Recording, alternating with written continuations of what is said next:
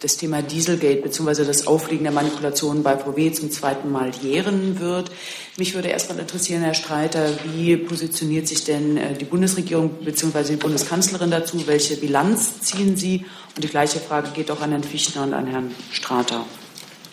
Ja, also was die Bundeskanzlerin zum Thema Diesel zu sagen hatte, hat sie ja nun ausführlich auf der internationalen Automobilausstellung getan. Und ähm, wir werden Montag jetzt nicht irgendwie eine Jubiläumsfeier hier veranstalten.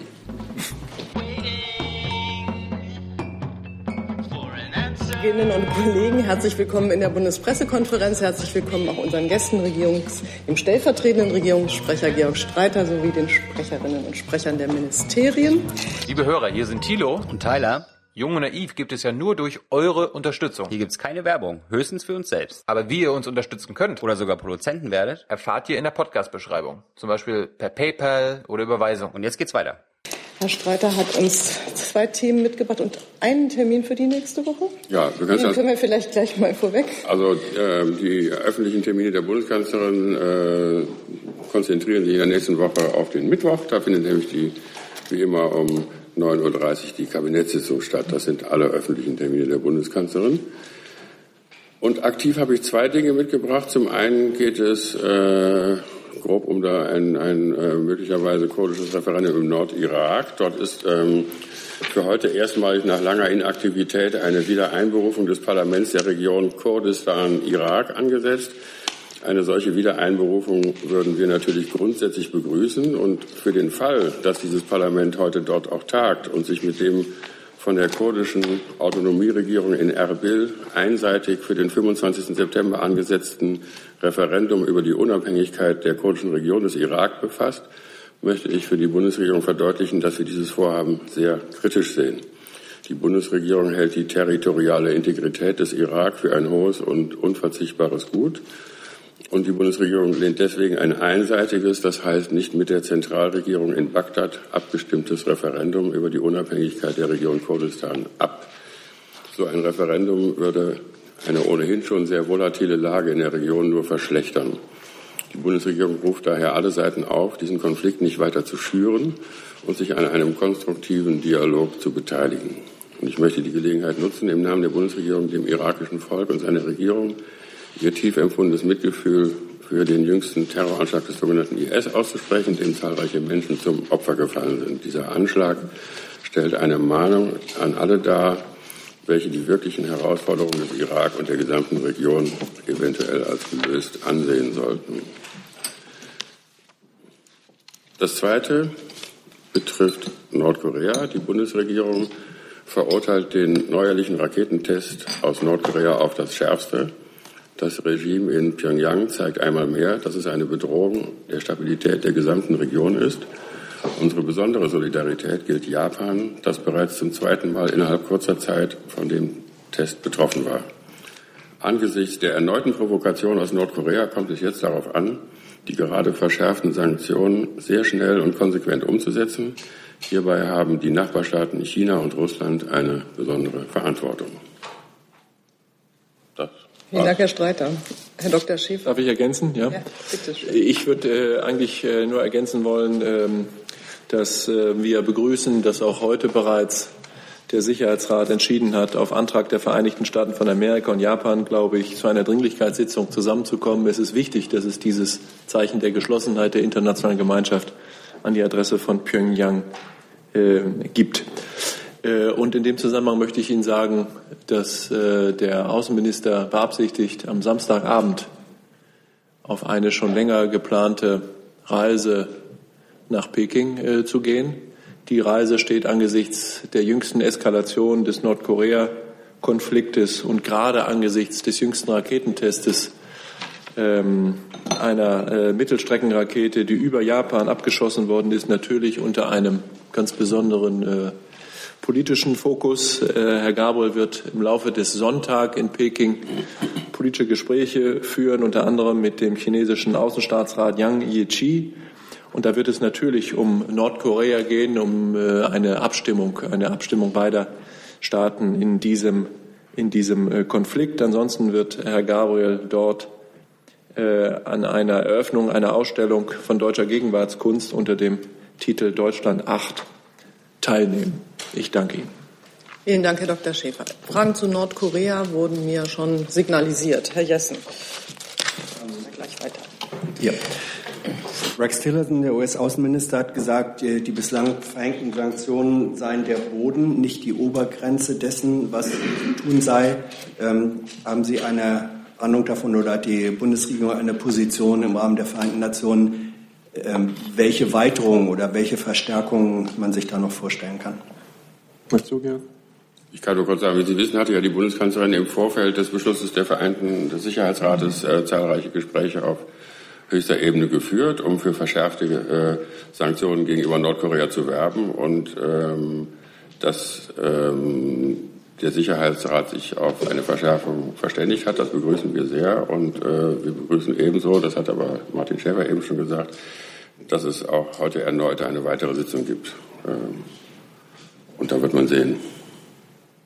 Ja, vielleicht kommt es heute Abend schon im Sicherheitsrat zu einer erneuten Debatte über mögliche äh, weitere Sanktionen. Ich bin da nicht so sicher. Äh, wir haben jetzt äh, im Wochentakt gewissermaßen Diskussionen geführt über eine angemessene Reaktion der internationalen Gemeinschaft zu Nordkorea. Ich glaube, es muss jetzt im Mittelpunkt stehen, dass das, was noch vor einer Woche beschlossen worden ist, konsequent umgesetzt wird. Das gilt für alle äh, Mitglieder der Staatengemeinschaft. Äh, das sind schon sehr scharfe Sanktionen, wenn es äh, den Wunsch äh, von anderen gibt und eine mögliche Einigung darauf, jetzt weiterzugehen angesichts der erneuten Herausforderung der internationalen Gemeinschaft durch das Regime in Pyongyang wird sich die Bundesregierung sich dem nicht äh, entgegenstellen. Gibt es noch weitere Fragen zu Nordkorea? Aus der Ecke hatte ich da vorhin was vernommen. Das hat sich damit aber offensichtlich dann erledigt.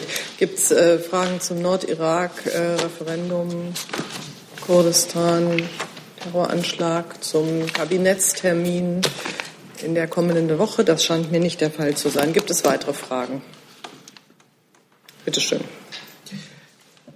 Ja, eine Frage ans Verteidigungsministerium. Es gibt Medienberichte, Generale nutzten die ähm, Flugbereitschaft der Bundesregierung, indem diese Flüge dann eben als äh, Trainingsflüge deklariert oder gekennzeichnet würden. Äh, die Frage ist, können Sie diese Praxis bestätigen? Und die zweite Frage, können Sie ausschließen, dass diese Flüge als, äh, dass beantragt wird, diese Flüge als Ausbildungsflüge zu absolvieren, um, damit die Generäle eben die äh, Flugbereitschaft nutzen können? Ja, vielen Dank für die Frage. Ähm, es gibt Richtlinien für Nutzung der Flüge der Flugbereitschaft, äh, die vornehmlich äh, für den politisch-parlamentarischen Flugbetrieb vorgesehen ist. Äh, neben der Durchführung dieser Flüge müssen die Piloten natürlich irgendwie auch üben im Rahmen ihrer Aus- und Weiterbildung. Das ist im zivilen Bereich auch gar nicht anders und das ist auch zwingend notwendig und dafür gibt es Vorgaben und Volumen, die da einzuhalten sind. Um Ihnen mal eine Idee zu geben, jetzt von 2015 bis 2017 in diesem Zeitraum gab es über 880 Ausbildungsflüge und davon sind jetzt 22 Flüge äh, thematisiert, äh, bei denen äh, Generäle der Bundeswehr aus dienstlichen Gründen mitgeflogen sind. Äh, Sie haben immer eine Auswahl, äh, wohin Sie Trainingsflüge machen. Es gibt bestimmte Muster, die müssen abgeflogen werden, bestimmte Profile. Äh, wenn es jetzt irgendwie eine Übereinstimmung gibt, äh, zwischen Trainingsflügen, die zu absolvieren sind, äh, in puncto Streckenlänge, in puncto Beschaffenheit des Zielflughafens. Äh, und dann hat man die Wahl, ob man jetzt einen oder einen anderen Flughafen nimmt, ist dagegen jetzt auch nichts einzuwenden dass ein Ausbildungs- und Trainingsflug verbunden wird damit, dass zum Beispiel, das Beispiel ist ja hier erwähnt, auch in der Berichterstattung, der Inspekteur der Luftwaffe die Eurofighter Air Policing Airbase im Baltikum besucht. Das ist auch ein Militärflugplatz, wo man jetzt auch nicht mit dem zivilen Flugzeug direkt irgendwie hinfliegen äh, kann ohne weiteres. Äh, zumindest mal müsste man dort irgendwie auch Umwege äh, in Kauf nehmen. Also insofern würde ich mal davor warnen, 880 Ausbildungsflüge, wir reden hier über 22 äh, Flüge, bei denen die Generalität äh, mitgeflogen ist. Schwierig würde es dann, wenn im Prinzip äh, Ausbildungs, wenn Flüge der im parlamentarischen Raum, im politischen Raum deswegen nicht stattfinden könnten oder wenn hier bestimmte Flugmuster oder Trainingsmuster nicht eingehalten werden können, solange man die Auswahl hat, wohin man diese ganzen Trainingsstunden, die man absolvieren muss, die Landungen, die man absolvieren muss, ähm, äh, es dass keine Überschneidung gibt oder keinen Widerspruch gibt zu dem, was es dort an Transportanforderungen äh, auch gibt äh, im dienstlichen Bereich. Wir reden ja auch ausschließlich über Dienstreisen, über nichts anderes äh, zu wichtigen äh, Veranstaltungen oder dienstlichen Besuchen hier die Truppe äh, im Baltikum, die Air Policing macht. Dann sollte man da vielleicht auch mit Maß hinschauen. Und ich sehe da jetzt auch nicht wirklich dass es dort äh, irgendwelche gravierenden Vorfälle gegeben hat. Wir schauen uns das natürlich alles nochmal genau an. Wir haben bisher keine Kenntnis darüber, auch weil dort gemutmaßt wurde in diesem Artikel, ob es noch mehr als diese 22 Flüge gegeben hat, äh, dafür, dass es das zutreffend wäre. Die Informationen, die wir haben auf mehrfache Nachfrage, ist, dass es diese 22 Flüge sind. Und von denen haben wir Kenntnis. Und aus Siegersicht ist das nachvollziehbar. Zusatz. Ja, noch eine Frage. Mir ist jetzt noch nicht so ganz klar geworden. Gibt es diese Praxis, dass diese Flüge dann auch auf Antrag sozusagen zu Ausbildungsflügen erklärt werden, damit dann der General den Flieger nutzen kann? Grundsätzlich ist es so, dass es ein Portfolio gibt an Ausbildungsflügen, an Trainingsflügen, die absolviert werden müssen. Und äh, da gibt es auch äh, bestimmte Kontingente, die die Piloten und die Crews äh, im Jahr erfliegen müssen, damit irgendwie die Flugsicherheit erhalten bleibt. Äh, sie weiter im Training bleiben. Äh, ich kenne das Verfahren nur so, äh, dass es dort Pläne gibt. Man muss ja auch mal reagieren, auf was ist der Bedarf in der Regierung, was ist der Bedarf im Parlament. Deswegen ist das nicht richtig fixiert. Dann werden Trainingsflüge werden absolviert und dann gibt es die Anfrage aus der Bundeswehr heraus, gibt es vielleicht die Möglichkeit, einen Trainingsflug dahin oder dorthin umzuwidmen, findet vielleicht ohnehin was in der Zeit statt. Äh, ist das vergleichbar für euch äh, äh, zu dem, was ihr ohnehin üben würdet? Dann kann man das kann man das in diese Richtung tun. Was anderes ist es, deswegen sage ich es nochmal hier an der Stelle, wenn das Profil ein ganz anderes wäre, wenn man jetzt, weiß ich jetzt nicht, den Anflug auf Kathmandu üben müsste, was ein schwieriger Flughafen ist äh, und äh, dann möchte aber irgendwie ein General lieber ins Baltikum fliegen äh, auf einem ganz normalen Flughafen, dann gäbe es sicherlich ein Problem. Aber um solche Fälle reden wir hier gar nicht. Wir reden hier über Flüge, äh, der da genannt ist, der Inspekteur Luftwaffe fliegt, äh, besucht die äh, Air Policing auf einem Militärflughafen im Baltikum, äh, die deutschen Eurofighter, die dort Air Policing machen. Mhm und äh, das ist ein ganz äh, normaler Flughafen und äh, der Trainingsflug, der stattdessen stattgefunden hätte, wäre auch auf einem vergleichbaren Flughafen, in einer vergleichbaren Strecke hätte der stattgefunden. Gibt es dazu weitere Fragen? Dann habe ich Herrn von der Mark mit einem anderen Thema. Ja, eine Frage an Herrn Dr. Plate. Ähm, es geht um die Abschiebung nach Afghanistan. Nun waren ja sieben dieser abgeschobenen Personen äh, im Strafvollzug, einer in Abschiebehaft. Ähm, hatten die äh, Abgeschobenen ihre Strafen schon vollständig verbüßt oder gab es mit Afghanistan Absprachen darüber, ob die Strafe in Afghanistan weiter verbüßt werden soll? Äh, uns hat die afghanische Seite gesagt, dass sie eigentlich davon ausgegangen sind, dass es nur abgelehnte Asylbewerber waren. Aber wenn Deutschland das wünschen würde, dann würde man natürlich auch diesen Prozess oder diese Haft wieder aufnehmen. Ja, vielen Dank für die Frage. Die hat uns in den letzten Tagen schon häufiger äh, erreicht. Ähm, dadurch, dass die in Strafhaft waren, ergibt sich daraus relativ zwanglos, dass die Strafe nicht abgebüßt war, weil äh, in einem Rechtsstaat wie Deutschland einer ist, ist man nicht mehr in der Strafhaft, wenn die Strafhaft abgebüßt ist. Äh, insofern ist, glaube ich, äh, relativ äh, klar. Äh, der afghanischen Seite war, war sehr wohl bekannt, dass es sich um Straftäter handelt. Ähm, insofern kann ich, weiß ich jetzt nicht genau, mit wem Sie da gesprochen haben, aber das war durchaus kommuniziert hinsichtlich der Frage der Abbüßung von Strafhaft in Afghanistan ist es so, dass eine pauschale äh, Antwort sich ehrlich gesagt äh, verbietet. Aber im Grundsatz ist es jedenfalls so, dass äh, im zwischenstaatlichen Verkehr nicht per se vorgesehen ist, dass ein deutscher Strafanspruch, und um solche handelt es sich, wenn es um in Deutschland begangene Straftaten mit Anwendung deutschen Strafrechts geht, nicht per se in einem anderen Hoheitsgebiet automatisch abgebüßt wird oder etwas Vergleichbares. Das ist, ist nicht der Fall. Mal Nachfrage. Also zum einen, war der Sprecher des afghanischen Flüchtlingsministeriums Census gesagt hat. Ähm, wissen Sie, was mit den äh, sieben, äh, mit den acht Männern jetzt passieren wird? Also ob die Afghanen diese äh, Strafe kann ich Ihnen jetzt aus dem, äh, kann ich Ihnen jetzt aus dem Stand nicht sagen, ähm, aber das ist jedenfalls auch Sache der Afghanen. Also da müssen Sie schon die Afghanen äh, fragen, die ja in Afghanistan dazu berufen sind, Hoheitsgewalt auszuüben, wie es, wie es weitergeht sozusagen. Das, das ist sozusagen außerhalb der deutschen Hoheitsgewalt. Insofern kann ich Ihnen dazu von hier auch keine Angaben machen. Herr Jessen dazu. Ja, eine Nachfrage, Herr Dr. Pleite, Lernfrage. Ähm, Sie hatten ja bereits mehrfach gesagt, in dem Moment, wo Sie dann nach Afghanistan überstellt sind, ist es Sache der afghanischen Behörden. Bedeutet das auf deutscher Seite für diese wie auch generell andere Fälle, dass dann hier Aktendeckel zugeklappt werden, Fälle erledigt, weil weg? Oder gibt es so etwas wie einen Nachlauf, eine weitere Kommunikation, eine weitere Information, äh, was mit diesen Menschen dort geschieht? Es gibt dazu keinen sozusagen aufgesetzten strukturellen Prozess. Ähm, grundsätzlich habe ich ja schon gesagt, dass äh, sobald die in Afghanistan sind, äh, die, die Frage staatlicher äh, Maßnahmen oder vergleichbarer Dinge in afghanischer Hoheitsgewalt ist. Die Afghanen sind uns auch nicht verpflichtet, jetzt irgendwie äh, einzelnen Angaben zum weiteren Verbleib äh, zu machen. Es gäbe ehrlich gesagt auch gar keine Rechtsgrundlage für eine entsprechende Übermittlung personenbezogener Daten und die wären das ja.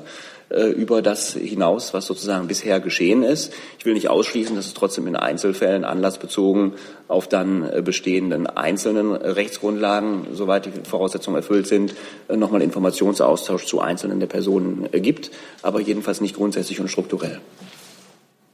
Herr Jung.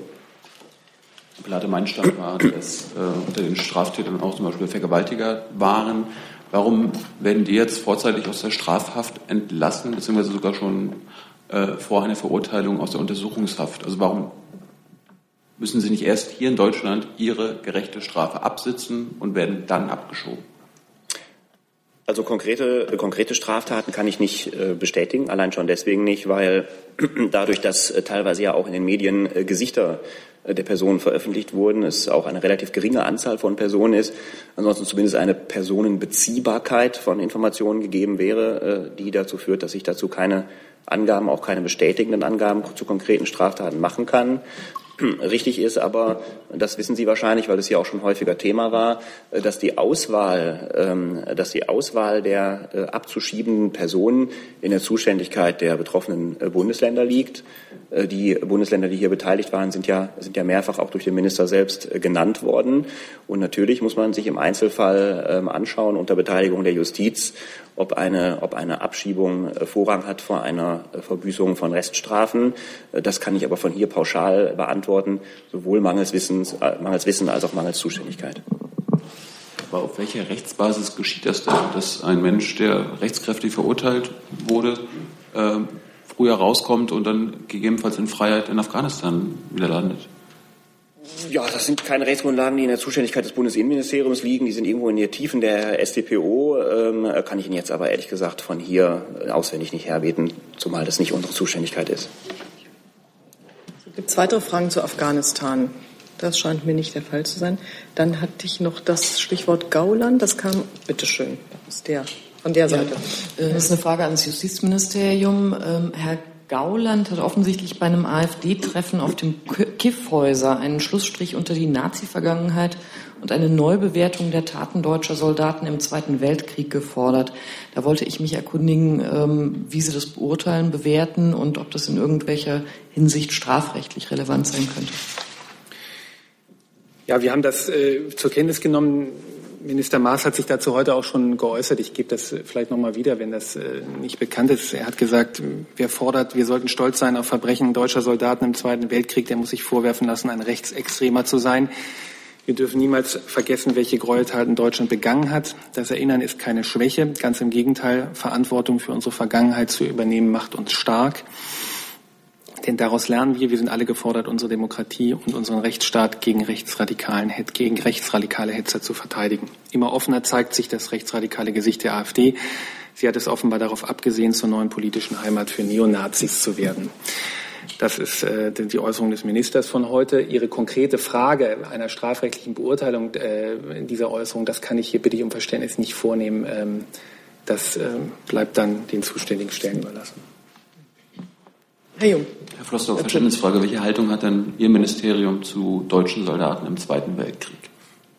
Waren das alle Verbrecher? Ja, da kann ich Sie herzlich einladen, an den derzeit äh, stattfindenden Traditionsworkshops der äh, Bundeswehr teilzunehmen. Ansonsten äh, dort äh, spricht man nochmal darüber, auch über dieses Thema, über die Haltung, die die Bundeswehr dazu einnimmt. Ansonsten gibt es ja einen gültigen Traditionserlass äh, aus dem Jahr 1982, der das klar definiert. Der steht bei uns auf der Homepage äh, und äh, ist sehr leicht auffindbar. Können Sie es zusammenfassen? Mache ich jetzt hier nicht, können Sie nachlesen auf der Homepage. Okay. Können Sie uns jetzt Dann nicht sagen, das- wie, wie die Haltung des Bundesverteidigungsministeriums gegenüber Soldaten aus dem Zweiten Weltkrieg ist? Herr Jung, äh, ich mache hier kein Pro-Seminar. Sie können das nachlesen bei uns auf der Homepage. Da steht das alles.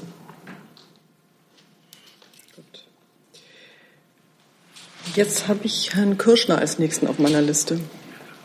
Das Verkehrsministerium, Herr Strater, äh, Stichwort äh, Stauung der Rheintalstrecke äh, Rastatt. Ähm, Jetzt fordern eine Reihe von Transportverbänden äh, vom Bundesverkehrsminister einen Notfallfonds äh, mit bis zu 250 Millionen Euro, um die Schäden abzudecken, die durch diese Sperrung entstanden sind. Meine Frage, ähm, ist Ihr Ministerium geneigt, dieser Forderung nachzukommen?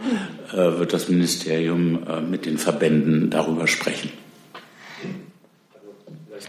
Als kleine Vorbemerkung zur Situation äh, an der Rheintalstrecke grundsätzlich äh, hat ja die DB ein umfassendes Krisenmanagement gestartet, um die Situation äh, schnellstmöglich zu verbessern. Hunderte von Mitarbeiterinnen und Mitarbeitern der Deutschen Bahn und auch den beteiligten Baufirmen arbeiten rund um die Uhr, um hier die Strecke äh, wieder in Betrieb zu nehmen. Es ist ein erheblicher Schaden entstanden.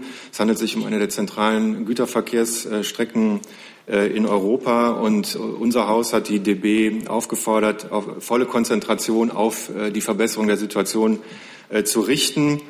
Ähm, Die Wiederinbetriebnahme hat oberste Priorität und wir erwarten, dass der von der DB genannte Terminplan, nun ist ja der zweite Zehnte genannt, fünf Tage früher als vorgesehen, zur Wiedereröffnung auch eingehalten wird. Die äh, Forderungen, die Sie nennen oder genannt haben von den Verbänden, sind als Schreiben in unserem Haus eingegangen. Die Schreiben werden derzeit ähm, bearbeitet. Ich kann jetzt noch nicht sagen, inwieweit sie beantwortet werden. Dem kann ich nicht vorgreifen. Da habe ich noch eine Nachfrage. Die Schweiz hat ja bereits äh, den betroffenen Unternehmen äh, finanzielle Zusagen gemacht. Könnte äh, das Verhalten dieses Nachbarlandes äh, dazu führen, dass äh, die Bundesregierung im Verein mit der Deutschen Bahn äh, da nachzieht in dem Sinne? Also nochmal, ich kann jetzt hier nicht äh, sagen, was wir auf die entsprechenden Schreiben der Verbände konkret äh, antworten werden. Auch mit der Schweiz sind wir im Kontakt. Staatssekretär Odenwald war vor Ort, um mit dem Nachbarland hier über die Situation zu sprechen und hat eine enge Kooperation zugesagt. Ähm, Und alles Weitere werden wir dann sehen, wenn wir diese Schreiben dann auch beantworten.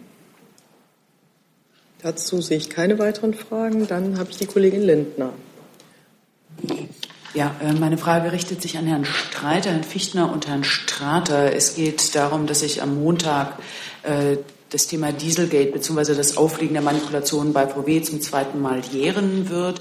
Mich würde erst mal interessieren, Herr Streiter, wie positioniert sich denn äh, die Bundesregierung bzw. die Bundeskanzlerin dazu? Welche Bilanz ziehen Sie? Und die gleiche Frage geht auch an Herrn Fichtner und an Herrn Strater. Ja, also was die Bundeskanzlerin zum Thema Diesel zu sagen hatte, hat sie ja nun ausführlich auf der internationalen Automobilausstellung getan. Und ähm, wir werden Montag jetzt nicht irgendwie eine Jubiläumsfeier hier veranstalten. Anfangen? Wer möchte? Ja, gut. Ich weiß auch nicht, ob ich jetzt hier von, aus zwei Jahren äh, sozusagen Bilanz äh, nochmal das repetieren soll. Also Sie kennen all diese Maßnahmen, die wir gemacht haben. Kein anderes Land hat äh, so weitreichende Konsequenzen aus der Abgasaffäre gezogen äh, wie Deutschland. Wir haben Rückrufe äh, angeordnet, verbindliche Rückrufe von 2,4 Millionen Fahrzeugen von VW. Wir haben einen freiwilligen Rückruf im Rahmen einer Serviceaktion für 630.000 äh, Fahrzeuge, die optimiert werden, weil Zweifel bestanden, ob, das, ob die Nutzung des sogenannten Thermofensters im äh, vollen Umfang durch den Motorschutz gerechtfertigt sind. Ähm, die Typzulassungen, die Kontrollverfahren sind deutlich verschärft worden. Äh, Wir haben die Real Driving Emission Verfahren, die jetzt äh, in Kraft sind. Wir haben die WLTP Verfahren, die verbesserten Rollenprüfverfahren, die jetzt äh, in Kraft sind. Wir haben beim KBA Stichprobentests im Sinne von Dopingtests angeordnet. Das KBA hat eine eigene Prüftechnik sich besorgt. Es die, Motorsoftware muss offengelegt werden bei den Prüfverfahren. Der Minister hat ein Institut für Verbrauchs- und Emissionsmessungen angekündigt. Ähm, wir haben ein nationales Dieselforum gehabt mit den entsprechenden Maßnahmen, die Sie kennen. Ähm, wir haben auf europäischer Ebene uns dafür eingesetzt, dass die entsprechenden Vorschriften verschärft werden. Das ist der Artikel 5, auf das haben wir auch immer hingewiesen. Ähm, all das sind Maßnahmen, die so in diesem Maße kein anderes Land äh, getroffen hat wie wir. Ja, auch wir werden keine Jubiläumsfeier machen. Ähm, wir haben eine breite Debatte über saubere Luft bekommen. Es gibt Ideen, es gibt Ideen für Lösungen. Da ist ähm, einiges im Gange in der Industrie und auch in der Politik auf unterschiedlichen Ebenen, in Kommunen, bei den Ländern und auch im Bund. Ähm, womöglich werden wir uns eines Tages an, an, diese Zeit erinnern, als die Zeit, wo die ähm, Verkehrswende ihren Ursprung nahm, wo wir die Entwicklung hin zu emissionsfreien Fahrzeugen deutlich beschleunigen konnten. Ich habe noch eine Nachfrage an Herrn Strate. Und zwar, Sie haben eben die freiwilligen Rückrufe angesprochen. Ich kann mich erinnern, dass wir uns im Frühjahr schon mal darüber unterhalten haben, wo ich das BMVI gefragt hatte, ob Sie einen Überblick darüber haben, wie viele Autos denn jetzt bereits freiwillig zurückgerufen wurden. Und da wurde angekündigt, dass das eigentlich in dieser Legislaturperiode noch geschehen soll. Haben Sie das mal umgesetzt? Haben Sie dazu Zahlen im Haus? Bin nicht sicher, ob Sie es ganz präzise beschrieben haben. Der verbindliche Rückruf von 2,4 Millionen Fahrzeugen läuft und VW hat zugesagt, das äh, umzusetzen. Bei der Freiwilligen Serviceaktion bin ich jetzt nicht ganz à jour, wie viele Freigaben wir dafür erteilt haben. Das müsste ich mal äh, nachsehen. Äh, aber da sind wir ja nur dazu, sozusagen, dass wir sind dabei, die Freigaben zu erteilen für diese äh, Rückrufe. Kann ich aber im Moment nicht sagen, wo wir da exakt jetzt stehen. Aber das läuft alles. Können Sie mir das bis um 16 Uhr Wenn ich das sagen?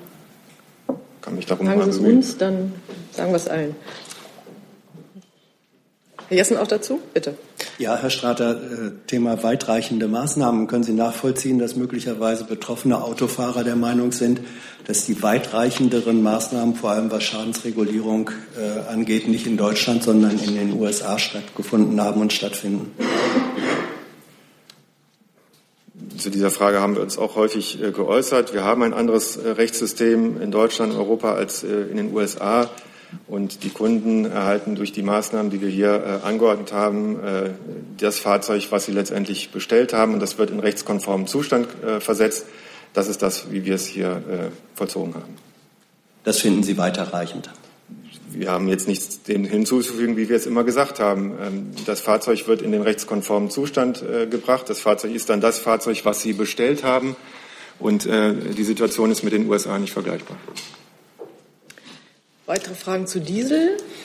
Scheint mir nicht der Fall zu sein. Dann habe ich den Kollegen Jessen noch mal jetzt zu einem anderen Thema, richtig? Ja, das, das war eigentlich äh, noch eine Nachfrage zum Thema Gauland und Weiterung. Da war ich vorhin nicht schnell genug.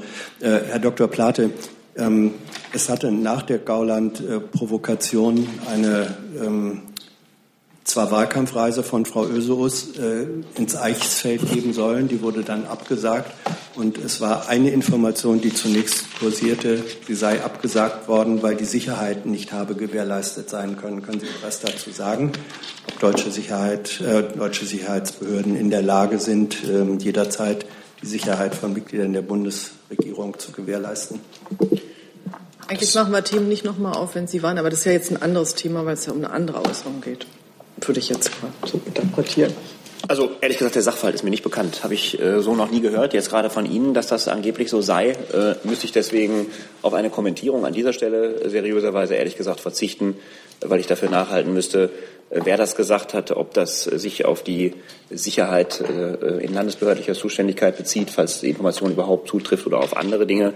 Ähm, es ist, äh, würde mich aber sehr wundern, wenn es so wäre, dass es sich auf Dinge in Bundeszuständigkeit bezieht, da das äh, BKA ja, was ja hier sozusagen zuständig ist für den, für den Schutz von Schutzpersonen, von Verfassungsorganen, das könnte in dem Fall auch ähm, anlassbezogen Frau Ösus sein, äh, dass sie einen solchen Schutz nicht würden sicherstellen können. Das äh, kann ich, glaube ich, so gut wie ausschließen, ähm, äh, weil die ehrlich gesagt ja ständig und stets mit erheblichen Herausforderungen in dem Bereich konfrontiert sind und das für die aber ehrlich gesagt eine Routinesache ist. Ja, Erst der Streiter. Vielleicht, Entschuldigung, vielleicht kann ich Ihnen da helfen. Erst der Streiter. Weil entsprechende Fragen sind auch bei uns gelandet und wir haben das versucht aufzuklären. Erst zunächst mal ist es ja so, dass Frau Ösus das ja die Sachverhalt selber ganz anders darstellt, dass sie einfach gar keine Zeit hatte. Die Einladung war sehr kurzfristig und sie hatte gar keine Zeit dahin zu kommen. Und ähm, wir sind der Sache nachgegangen aufgrund einer ähnlichen Anfrage, wie Sie sie gestellt haben. Und es ist ganz klar, dass es sich bei dieser Meldung um eine klare Falschmeldung handelt. Es, es, es gab keinerlei Sicherheitsüberprüfung des Besuchs von äh, Frau Öseroth ähm, im Kanzleramt. Es gab auch niemanden, der die Lage als unsicher eingeschätzt hat. Das ist einfach falsch. Ja? Und es war einfach so, so ist ja auch Frau Öseroth selber gesagt hat, ähm, dass die Einladung sehr kurzfristig war und sie einfach keine Zeit hatte und sie auf jeden Fall noch dahin will. Also insofern. Herr Lange dazu. Ja, ich wollte auch noch eine Frage zur AfD stellen, wenn ich darf. Ja, jetzt ich bin ich überstimmt, glaube ich. Und zwar wollte ich das äh, Justizministerium fragen und äh, das Außenministerium, was, äh, ob Sie der Ansicht sind, dass die AfD vom Verfassungsschutz beobachtet werden sollte, also vor dem Hintergrund, dass beide Minister im Zusammenhang mit der AfD auch das Wort Nazis in den Mund genommen haben und auch dann zuständigkeitshalber das Innenministerium, äh, wie da die Sichtweise ist, was eine Beobachtung der AfD angeht. Danke. Das war jetzt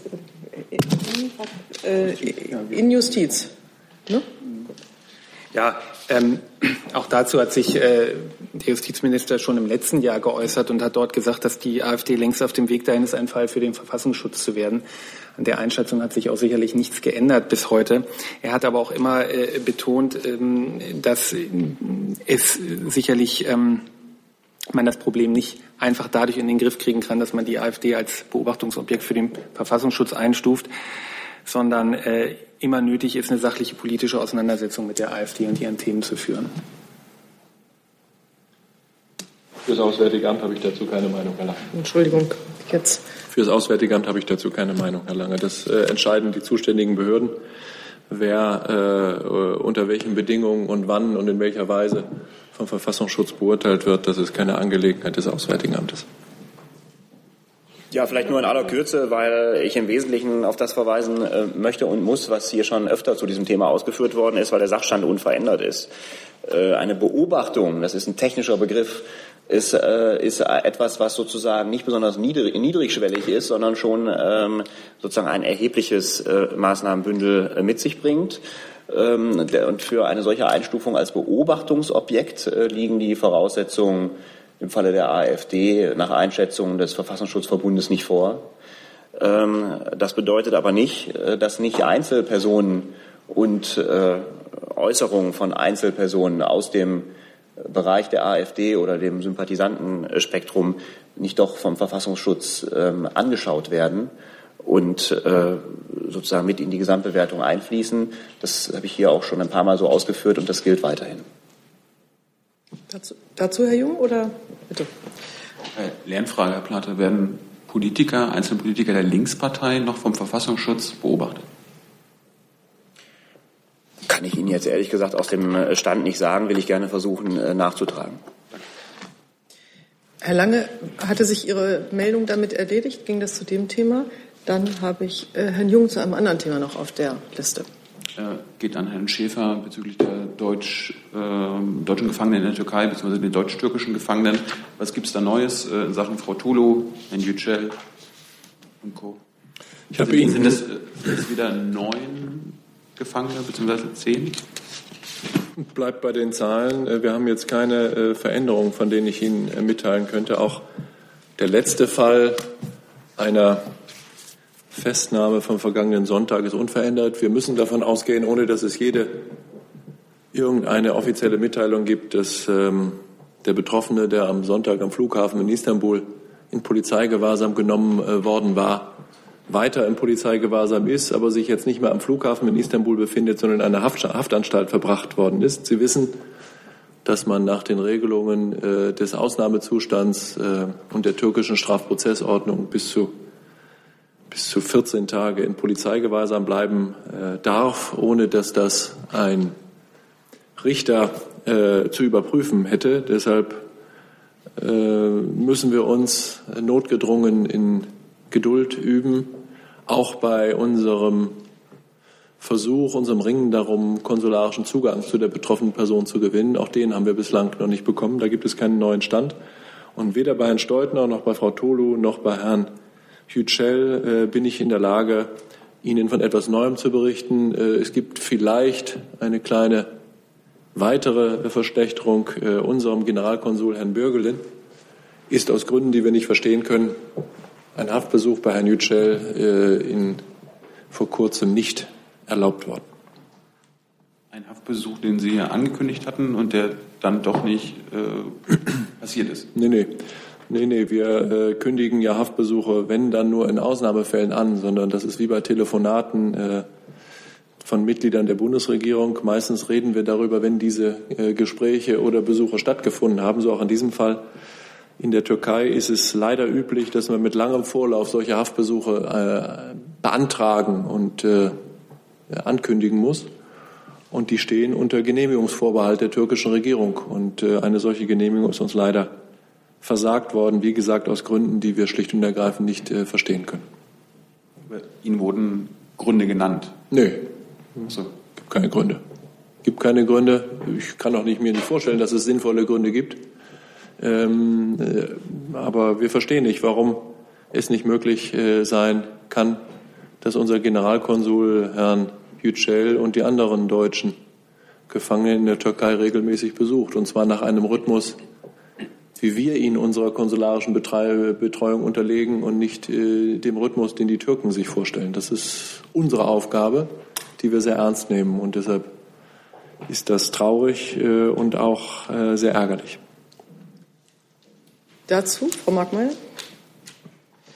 Direkt dazu nur eine kurze Frage. Sind denn solche Besuche bei den anderen im Moment beantragt und wartet man da auf eine Erlaubnis? Ja, natürlich sind äh, all solche äh, Besuche beantragt. Äh, aber ich glaube, wir sollten jetzt nicht äh, in eine Situation uns hineinmanövrieren, in der ich Ihnen jetzt auch davon berichte, wann, bei wem, für wen, wann, wie was beantragt worden ist, sondern ich glaube, es macht Sinn, dass wir es dabei belassen, dass ich Ihnen sage, dass wir das äh, sehr ernst nehmen, diese konsularische Betreuung dieser Menschen, die in einer außerordentlich schwierigen humanitären Lage sind, sicherzustellen.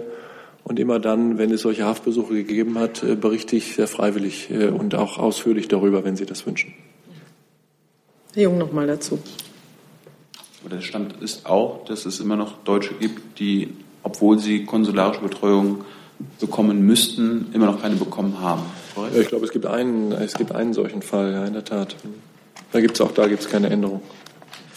Das hat, äh, glaube ich, auch, ähm, ohne dass wir das wirklich wissen, das hat auch damit zu tun, dass die türkische Seite, ähm, wie soll man sagen, das Kriterium der Staatsangehörigkeit, das für uns das Entscheidende ist und der für uns der Anlass ist, für die rechtlichen, tatsächlichen und politischen Pflichten konsularische Betreuung vorzunehmen, dass der nicht so recht ernst genommen wird, wenn ein deutscher Staatsangehöriger bei der Verleihung der deutschen Staatsangehörigkeit auf die türkische verzichtet hat. Das ist ja etwas, was in der Vergangenheit ganz früher äh, gar nicht anders ging, weil es die doppelte Staatsangehörigkeit nicht gab und jetzt äh, in vielen Fällen auch noch der Fall ist. Dann äh, ist es, haben wir offensichtlich Situationen, in denen die türkische Seite das nicht, nicht so recht nicht, nicht, nicht so recht äh, zu akzeptieren bereit ist. Äh, sagen einmal Türke, immer Türke. Das ist ja etwas, was manchmal auch aus den Reden mancher türkischer Politiker in Deutschland und anderswo so herausklingt.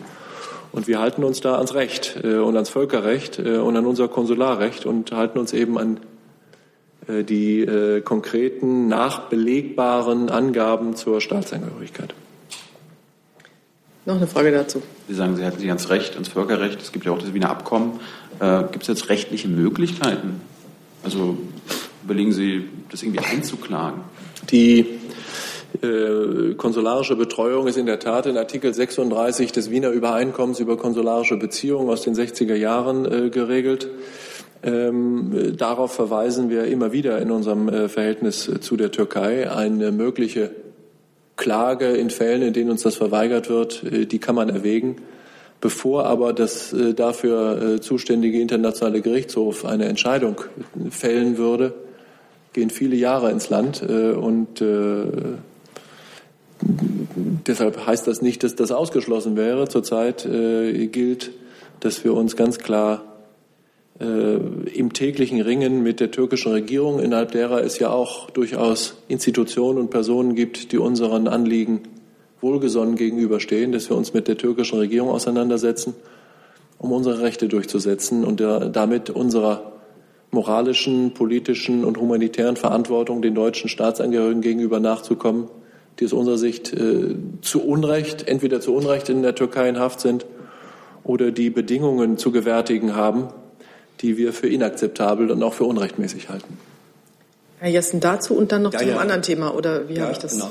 verstanden? Das mhm. bedeutet, offenbar gibt es äh, keine Möglichkeit, mit dem vermutlich türkischen Justizministerium eine verbindliche Übereinkunft darüber zu erzielen, dass eine Staatsangehörigkeit dann endet, wenn der bis dahin Staatsangehörige diese ablegt. Durch also ich glaube, dass äh, wir über dieses, dieses grundsätzliche äh, Faktum jetzt äh, nicht mit den Türken in Widerspruch geraten würden, sondern das faktische Verhalten der Türken widerspricht dem immer hier und da. Und deshalb bringt das, glaube ich, auch nichts zu versuchen, generelle Vereinbarungen zu treffen, sondern man muss im Einzelfall äh, arbeiten. Und wir versuchen, wie gesagt, unter ziemlich schwierigen Umständen unserer Verantwortung für jeden Einzelfall in der Türkei äh, gerecht zu werden.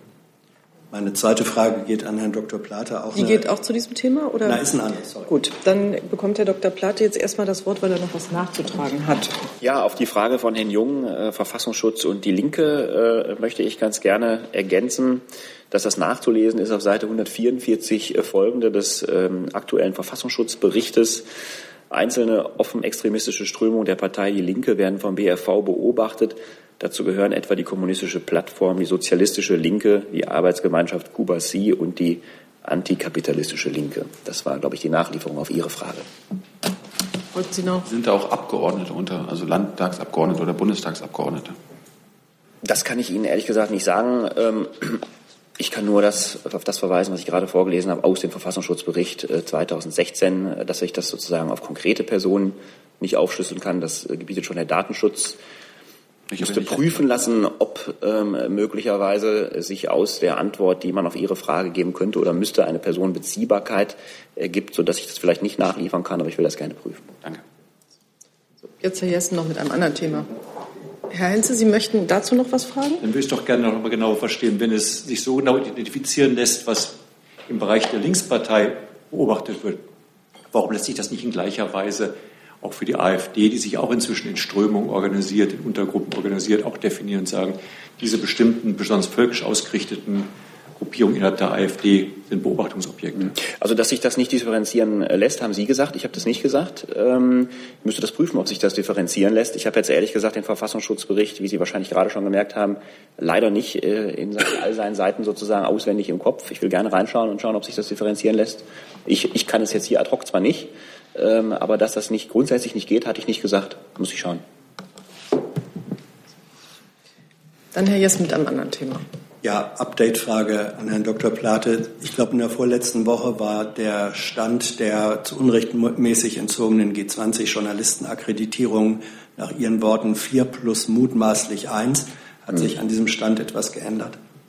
Ich habe äh, keine tagesaktuelle Aktualisierung zu heute erbeten, deswegen äh, bitte ich um Nachsicht, äh, würde ich dann lieber gerne in der nächsten REC-PK bis dahin wieder tagesaktuell aktualisiert haben und dann gerne vortragen. Ja. Dann vertagen wir das auf Montag. Gibt es weitere Fragen? Ich habe sonst keinen auf dem Zettel mehr. Bitte. Liebe Hörer, hier sind Thilo und Tyler. Jung und Naiv gibt es ja nur durch eure Unterstützung. Hier gibt es keine Werbung, höchstens für uns selbst. Aber wie ihr uns unterstützen könnt oder sogar Produzenten werdet, erfahrt ihr in der Podcast-Beschreibung. Zum Beispiel per PayPal oder Überweisung. Und jetzt geht's weiter. Vor der Erinnerung von Herrn Scholz äh, in Sachen Türkei nochmal ein bisschen, Herr Scholz. Äh, läuft der deutsch-türkische Justizdialog noch? Den, das sagt mir ehrlich gesagt äh, ad hoc nichts, was Sie mit deutsch-türkischem Justizdialog meinen. Ansonsten äh, kann ich da kann ich gerne nachfragen, ob da, ob da entsprechende Termine oder Veranstaltungen geplant sind. Das weiß ich nicht. Auf Ihrer Website findet man, dass der vor drei Jahren eingerichtet wurde. Ja, aber da, wie gesagt, da habe ich jetzt, habe ich jetzt ehrlich gesagt keinen, keinen aktuellen Stand mit. Ich, soweit ich weiß, sind da keine, sind da keine entsprechenden Veranstaltungen oder Termine geplant. Das weiß ich nicht. Es müssen ja keine, keine Events sein, aber man könnte ja Gespräche führen und ja, Gespräche, Gespräche werden natürlich äh, ohnehin geführt, aber das, äh, bitte ich, bitte ich um Verständnis, musste ich auch noch mal, müsste ich noch mal äh, prüfen, inwieweit, inwieweit das stattfindet. Gut, jetzt ähm, ist, sieht die Regierung etwas klarer, was in London passiert ist, Herr Dr. Schäfer. Ich bin nicht ganz sicher, ob das der Fall ist. Jedenfalls wollte ich das, äh, das Ende der Regierungspressekonferenz abwarten, um gegebenenfalls noch weitere Informationen aus London äh, zu bekommen. Äh, wir haben da immer noch ähm, etwas äh, Nebel bei der Informationslage. Lassen Sie mich deshalb trotzdem für die Bundesregierung sagen, dass wir angesichts der Informationen, die wir aus London über die Vorfälle oder den Vorfall in, in äh, der Tube, in der Londoner U-Bahn äh, bekommen haben, sagen, dass wir in großer Sorge sind über das, was dort geschieht. Wir bangen mit äh, unseren britischen Partnern, mit den Familien und Angehörigen derjenigen, die dort ganz offenbar verletzt worden sind. Wir wissen noch nicht mit letzter Sicherheit, ob es sich um einen terroristischen Anschlag oder nur ein Unglück handelt. Die ersten Äußerungen von Verantwortlichen der britischen Seite lassen befürchten, dass es sich wieder einmal um einen terroristischen Anschlag handeln könnte. In dieser schwierigen Situation stehen wir äh, an der Seite unserer britischen Freunde und unsere Gedanken sind mit den Menschen in Großbritannien und in London, die ähm, um ihre Mitbürger bangen. Ich danke Ihnen. Danke, Herr Dr. Schäfer. Gibt es dazu noch jemanden, der äußern möchte, fragen möchte. Das scheint mir nicht der Fall zu sein. Übersehen habe ich hoffentlich auch keinen. Dann wünsche ich uns allen ein schönes Wochenende und schließe diese Pressekonferenz.